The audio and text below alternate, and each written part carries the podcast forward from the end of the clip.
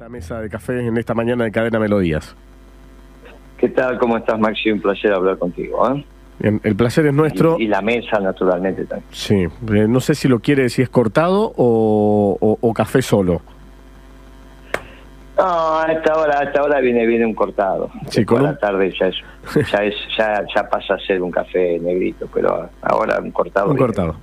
Eh, Guillermo, ¿qué, cómo, ¿cómo ves al, a la Argentina? ¿Cómo, ¿Cómo estamos hoy? Mm, estamos muy complicados, muy complicados.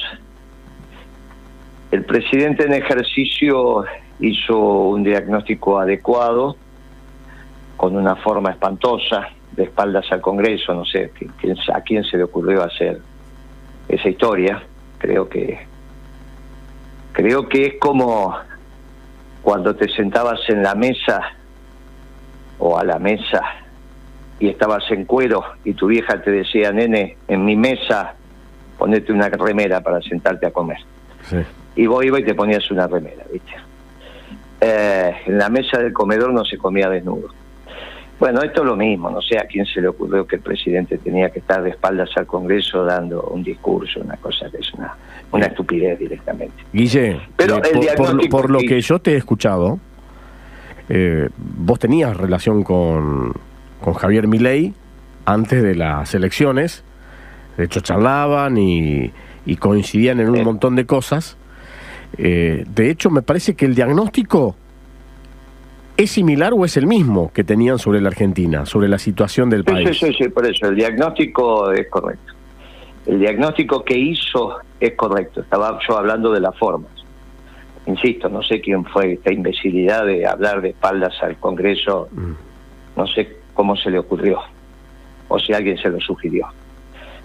Pero el diagnóstico es correcto, él hereda la Argentina con la crisis macroeconómica más grave de la dictadura para acá. Incluso podemos entrar en un debate si es de las más complejas de la historia, pero bueno, se va a terminar el programa y no lo vamos a terminar de dilucidar. Así que sí nos ponemos de acuerdo de que es de, de la dictadura para acá la situación más compleja que ha heredado un gobierno. Ahora, en este mes de gestión, la profundizó la crisis. No es que tenés visos de solucionarla, la profundizó. Ya en el discurso inaugural, decirle a los empresarios que va a resolver la crisis vendiendo menos violenta el sentido común. Imagínate que vos tengas un problema en la radio que estás ahora y el director de la radio dice tenemos un problema tremendo, lo que vamos a hacer es no recibir más publicidad porque tenemos que recaudar menos. Y vos te lo quedás mirando, agarrás los bártulos y te vas. Es decir, este tipo se volvió loco. Bueno, eso fue lo que dijo el presidente. Le dijo al pueblo de la patria, a partir de ahora salimos de esta situación vendiendo menos. Una payasada. Ahora, eso fue lo que hizo. A partir de que asumió la Argentina, todos los negocios vende menos. Y entonces profundizó el tema fiscal, porque si vos vendés menos, recaudas menos. Y es lo que pasó, es lo que pasó. Vos ves la recaudación de diciembre y se te cayó como un piano. Y la de enero ni te cuento. Pero de cualquier manera, eh, aplauden, eh, le ponen un colchón de rosas al ministro de Economía porque la inflación es de un 30. No, no, pero eso es una es otra tontería. Pero terminemos, porque si no, no, se, no, no se entiende por qué profundizó la crisis.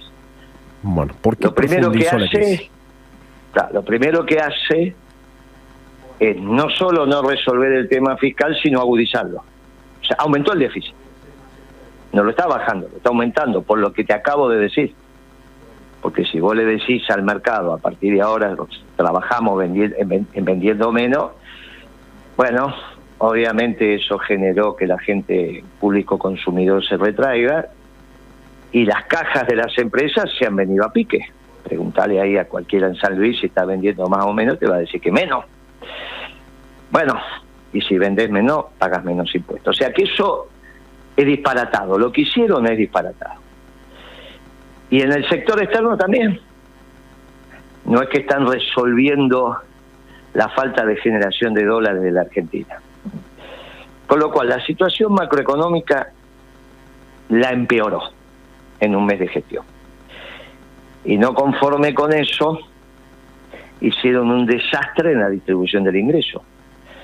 Se metieron con los jubilados, pensionados y los trabajadores formales e informales, aumentándole el precio de los productos, de los bienes y servicios.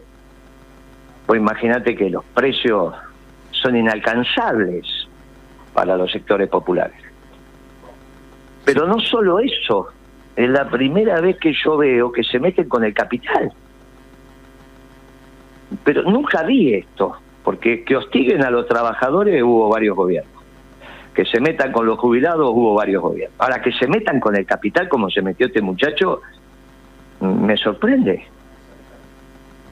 ¿Cuánto vale la Ford hoy? Ford Motors Argentina, ¿cuánto vale? Y nada. ¿Viste? Se quieren ¿Cuánto vale la fábrica de aluminio que tenemos en Puerto Madryn? Se quieren colgar los de la fábrica. Bueno, entonces, la destrucción de valor. Vos imaginate el presidente de Ford Motors mandándole un memo al gerente regional diciéndome, mire, infórmele al accionista, a Henry Ford, no sé, nieto, bisnieto, qué sé yo, que la inversión que tenía en la Argentina ahora vale cero. ¿Por qué vale cero? ¿Qué pasó? ¿Se prendió fuego? ¿No tenemos seguro? No, vino un presidente y dijo que va a importar autos de la India, de China. Así que acá no le vamos a vender un auto de producción nacional a nadie. Bueno, esto no se puede hacer. Ya los azucareros le dijeron, mira, pibe, esto no va a pasar. Es una industria de ciento y pico de años. ¿Qué vas a hacer con Tucumán? ¿Qué vas a hacer con Salta, con Jujuy? ¿Qué va a hacer un muchacho que hereda su despacho de aduana del abuelo, que hace 40, 50, 60 años que es despachante de aduana en la familia y piensa que tiene un negocio de 5 millones de dólares por la clientela, por esto. Tiene un piso, qué sé yo, Belgrano y Defensa, acá en la capital federal. Tiene un piso de 300 metros cuadrados, 400, y, y más un negocio, más que funciona, más la clientela, resulta que eso no vale más nada. Una agencia de turismo no vale nada tener un barco pesquero no vale más nada en la Argentina, lo tenés que largar por chatarra. Bueno, y nosotros que nosotros que vivimos en Córdoba, sur de la provincia de Córdoba, el, tema de las empresas automotrices es tremendo. La cantidad de empleados que tiene Córdoba capital, por ejemplo, con el tema de, las fábricas automotrices, digo, esto es, eh, es terrible.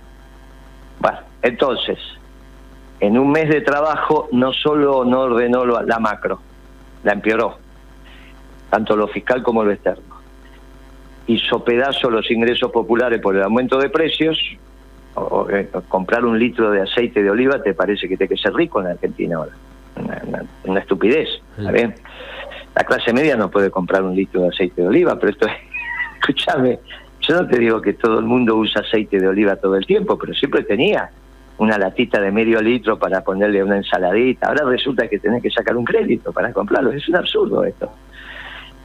Y a su vez destruyó el valor de cientos de miles de empresas, con lo cual se lo quieren comer crudo. Porque una cosa es lo que publican en los diarios y otra cosa cuando habla con la muchachada. O vos te pensás que el dueño de una empresa tenía un millón y medio de dólares de patrimonio, ahora tiene cero y dice que bien mi. Se lo quiere comer crudo. ¿Qué es lo que va a pasar?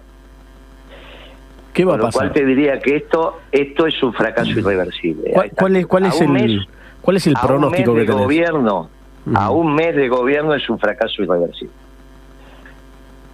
Pero no es muy prematuro tu, tu concepto con respecto a, tildarlo ya de fracaso en un mes. Te lo vuelvo a repetir porque me parece que no fui claro. A un mes de gobierno esto es un fracaso irreversible. No le das mucho crédito.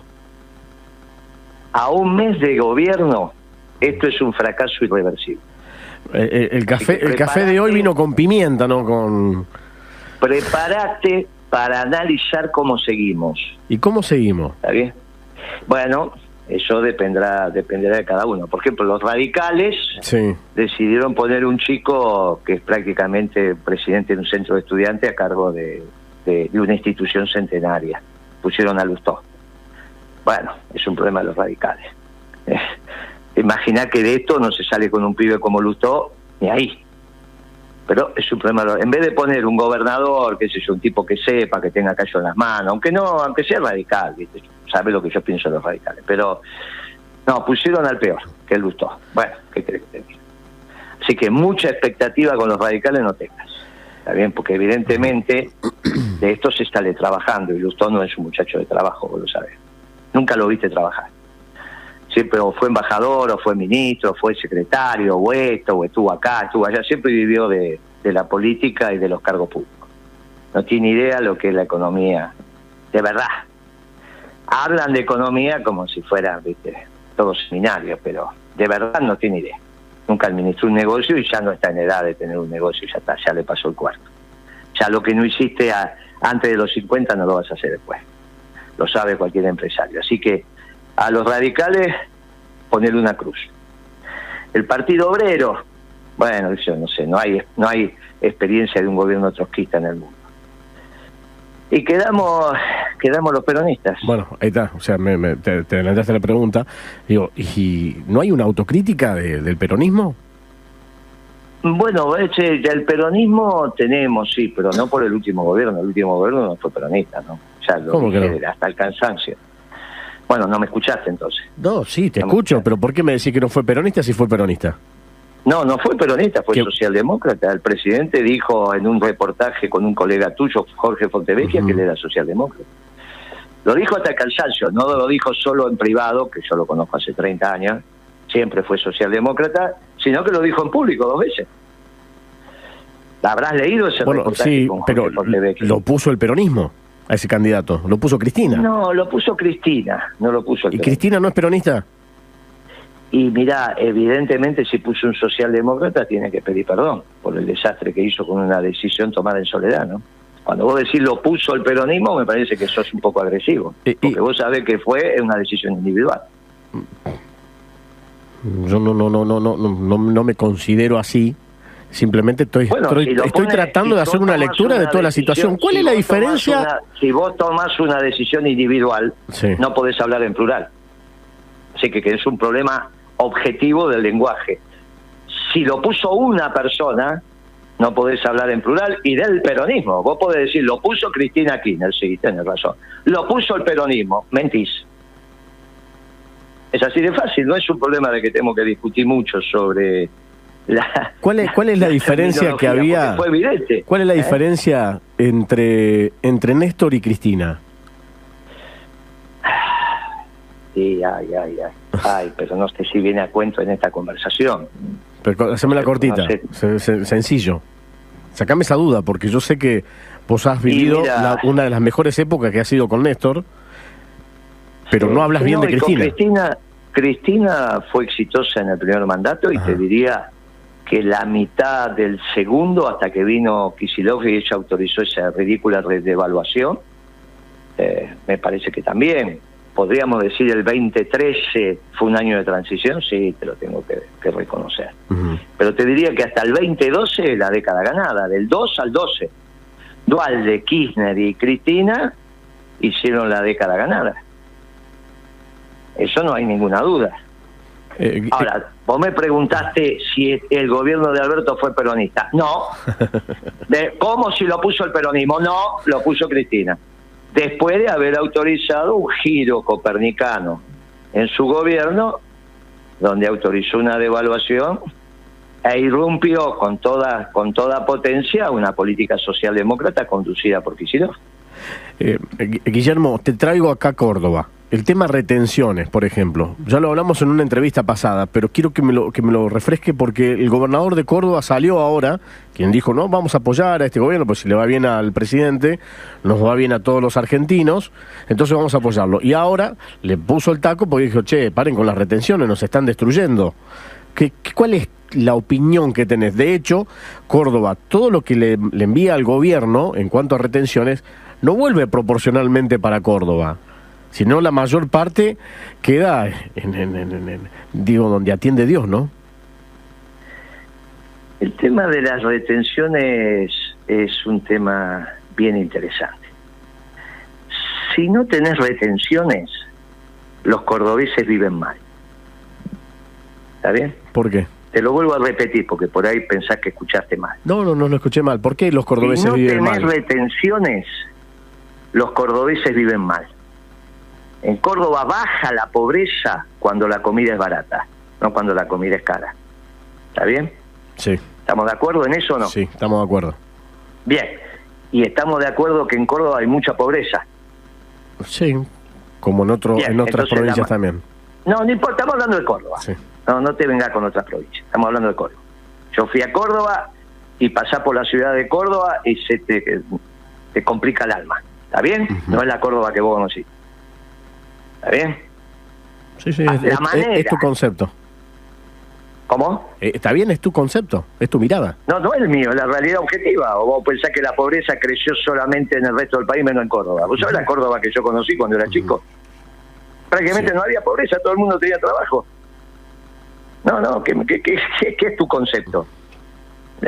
La pobreza que hay en Córdoba, producto de los desaguisados del gobierno nacional, no del gobierno cordobés, es porque la comida está cara. Ajá. La única manera de bajar la pobreza es bajando el precio de la comida. Está así de fácil. Por eso el peronismo siempre se preocupa por el precio de la comida. Bien. Entonces, las retenciones son ese producto que te permite que en la Argentina la comida esté más barata que en el mundo. Porque como no tenés los salarios del mundo, tampoco podés tener la comida a precio del mundo, porque si no la consecuencia de eso es la pobreza. Y como no vas a tener los salarios del mundo, al menos por los próximos 10 años, no es que un obrero de la industria automotriz cordobesa gana lo mismo que el obrero alemán de la industria automotriz, o el norteamericano, no gana. Está bien, en Estados Unidos son 16 dólares la hora que gana el obrero de la industria automotriz. Decime cuánto gana en Córdoba. Muchísimo menos. Entonces, no hay otra alternativa. Si querés que el obrero de la industria automotriz cordobesa viva más o menos parecido, que lo que tiene que buscar un gobierno, al obrero alemán o al obrero norteamericano, es que bajarle el precio de la comida. Y para eso hay un solo instrumento. No hay 20 instrumentos, hay uno solo, se llama retención. El tema es quién las paga las retenciones. Si la tiene que pagar el productor o la tiene que pagar el dueño del campo.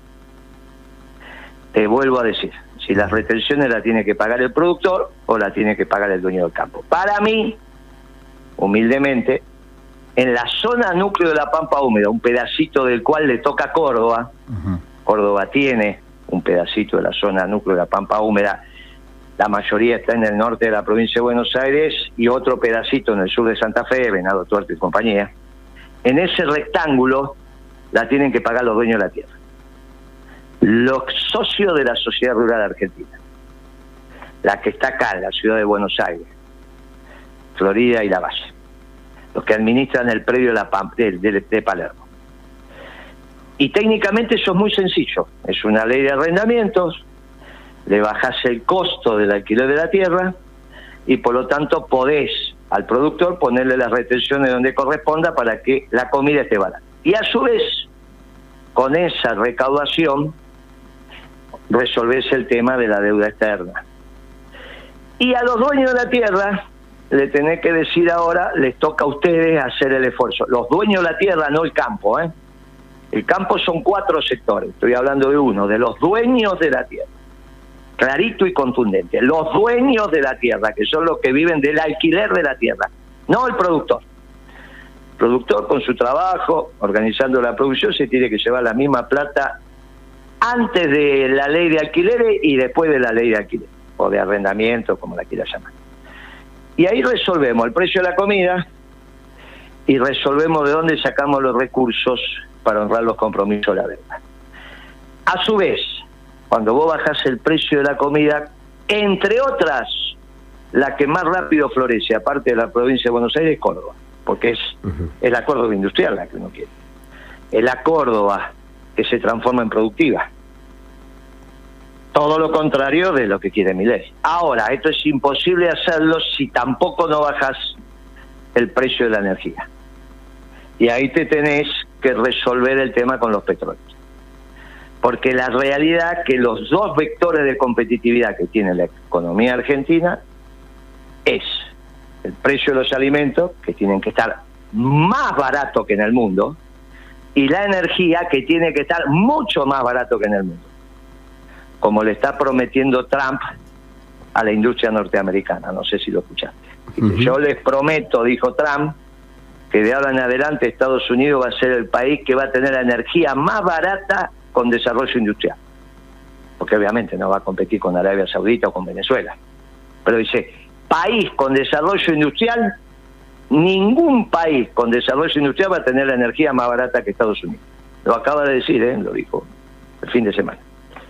Y está muy bien, porque es lo que yo planteo para la Argentina. Tenemos energía abundante y barata. Vos bajás el precio de la comida, bajás el precio de la energía y Córdoba florece.